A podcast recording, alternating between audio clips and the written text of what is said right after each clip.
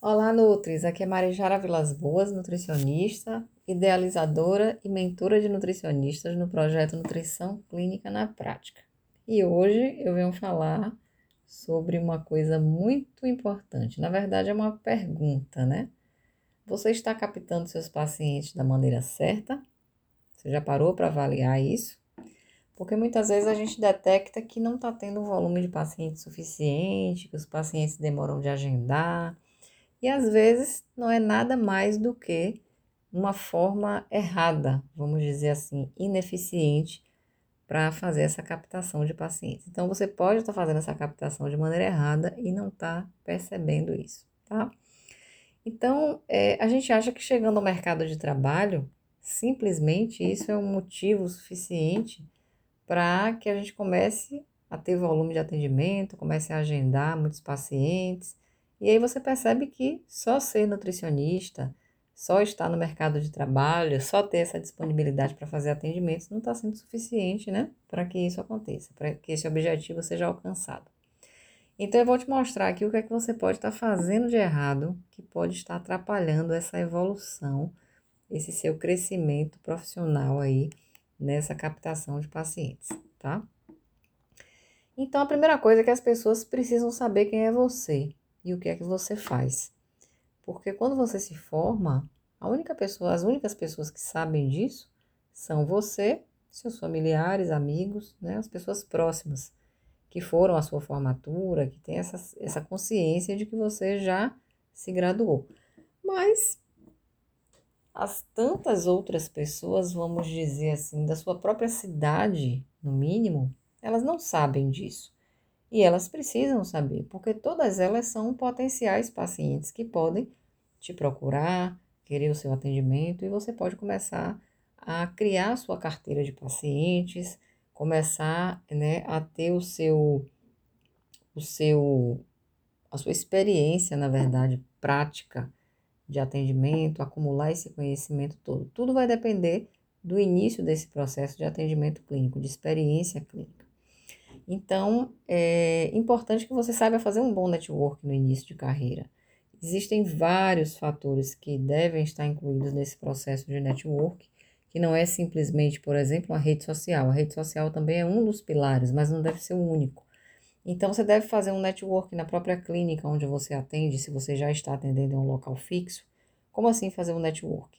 Se relacionar bem com os outros profissionais, é, realizar salas de espera, então, se você trabalha em uma clínica que é de uma sub-área específica, por exemplo, saúde da mulher, uma clínica onde você tem ginecologistas, você pode fazer um trabalho, uma sala de espera, uma pequena palestra, é, levando questões relacionadas à saúde da mulher, por exemplo, porque aquele público que vai estar ali na sala de espera, com certeza vai ter interesse nessas informações que você vai passar nessa sala de espera.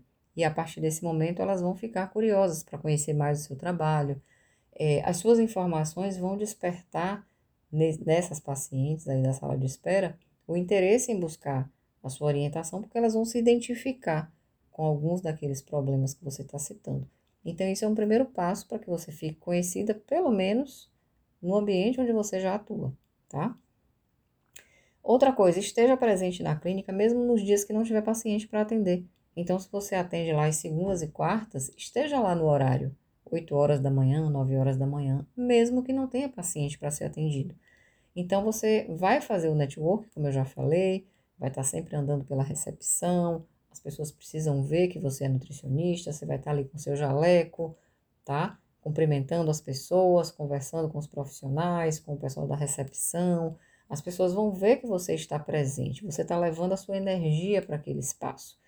É, e você pode chegar na sala e estudar, né, atualizar um módulo da pós que você está fazendo, baixar um artigo para ler, gravar um áudio que vai alimentar suas redes sociais, escrever uma postagem. Então, são várias coisas que você pode é, realizar nesse período em que você está ali na clínica, mesmo que não seja para atender os pacientes.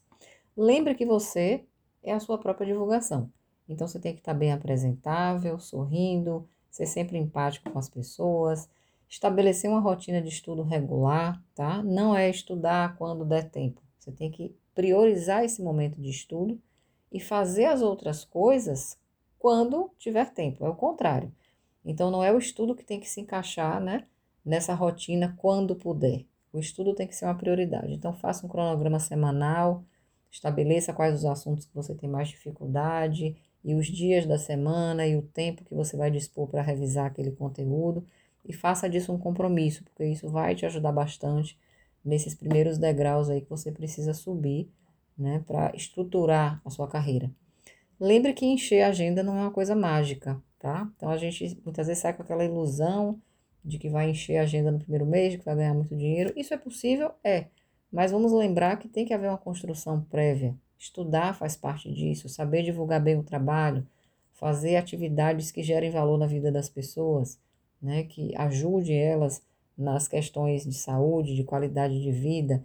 Então, é toda uma construção que você tem que fazer previamente para chegar a esse ponto de ter uma agenda cheia, de ter um bom retorno financeiro. É uma questão de tempo, certo? Não se desespere, não desanime, mas faça um pouco a cada dia, seguindo aquele mantra que eu sempre falo, partindo de onde você está e com os recursos que você tem.